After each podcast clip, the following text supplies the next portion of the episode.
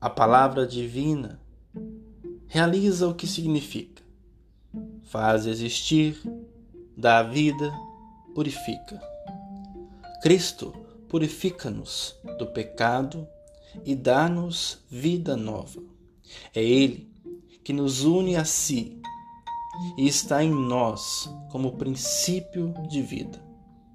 Nisso estão a felicidade e a vida, agora de forma inicial, e depois na plenitude por toda a eternidade.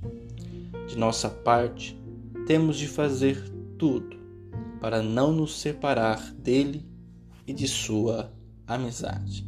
Que Deus vos abençoe.